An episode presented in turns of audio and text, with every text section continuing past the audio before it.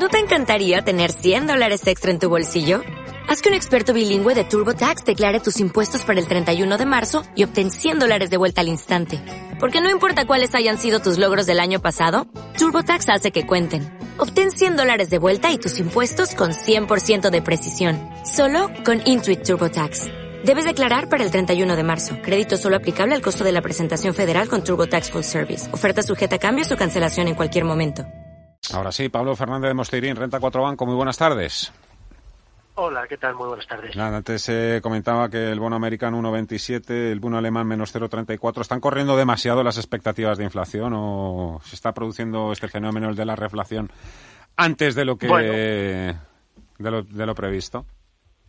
Desde luego parece que el estímulo fiscal propuesto por el presidente Biden ha acelerado las expectativas tanto de crecimiento como de inflación en Estados Unidos, como dices, impulsando las TIRES, pues ya van más de 30 puntos básicos en lo que llevamos del año al 1,27, acercándose rápidamente al 1,50 prepandemia. En Europa, pues por su parte, el repunte es menor, cerca de 20 puntos básicos eh, en el Bund, ante el entorno pandémico más complicado, aún con restricciones a la movilidad que deberían retrasar eh, la esperada recuperación.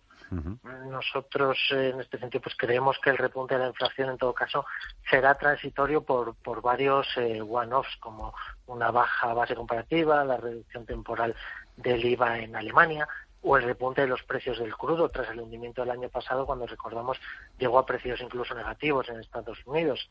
Además, vemos que mientras persistan las elevadas brechas de producción y empleo, creemos que los bancos centrales mantendrán sus políticas monetarias mm. ampliamente expansivas para propiciar pues unas condiciones financieras favorables que apoyen la recuperación, por lo que creemos que en definitiva la subida de las tires será lenta y moderada en contraposición a lo que estábamos podríamos estar viendo en las últimas eh, en las últimas semanas. Mm.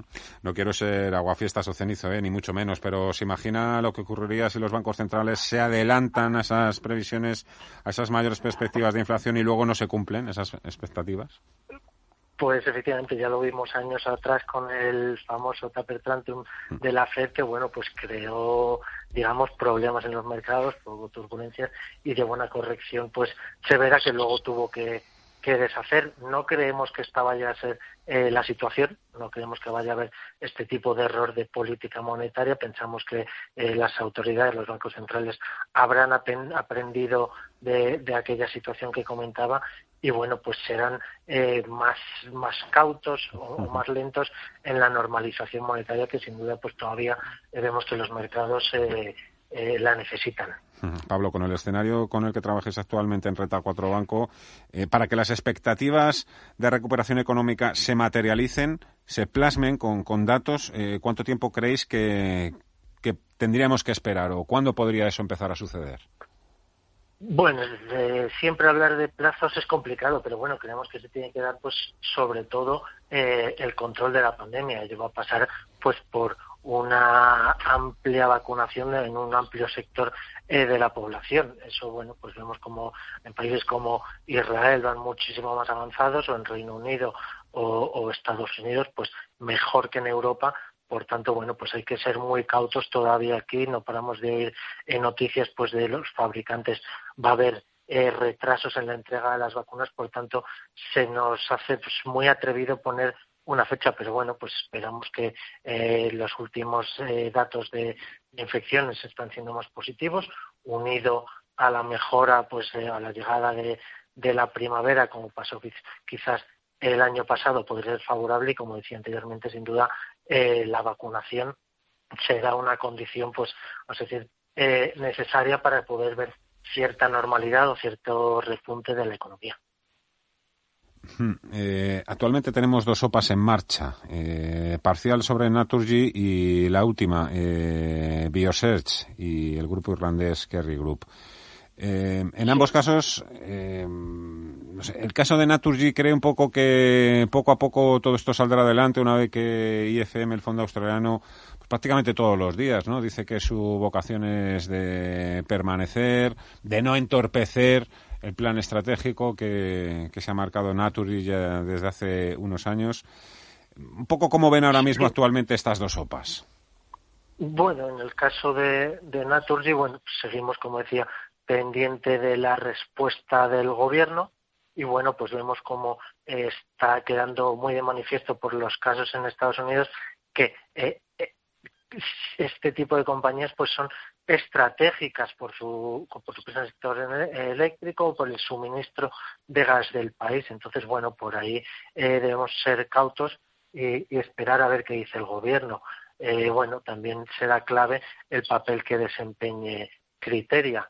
En cualquier caso, bueno, nosotros pensamos que si saliera eh, adelante el, permiso, digamos, del gobierno, creemos que sería la mejor decisión acudir a la OPA. Seguimos viendo el potencial de revalorización, creemos que es limitado, por lo que, como decía, nos decantaríamos por, por aceptar la oferta. En el caso de BioSearch, pues vemos como Lactatis, que es el principal eh, accionista, aunque casi un 30%, se ha comprometido a acudir a la OPA, que probablemente saldrá adelante si es aceptada con un, por un 50% del accionariado.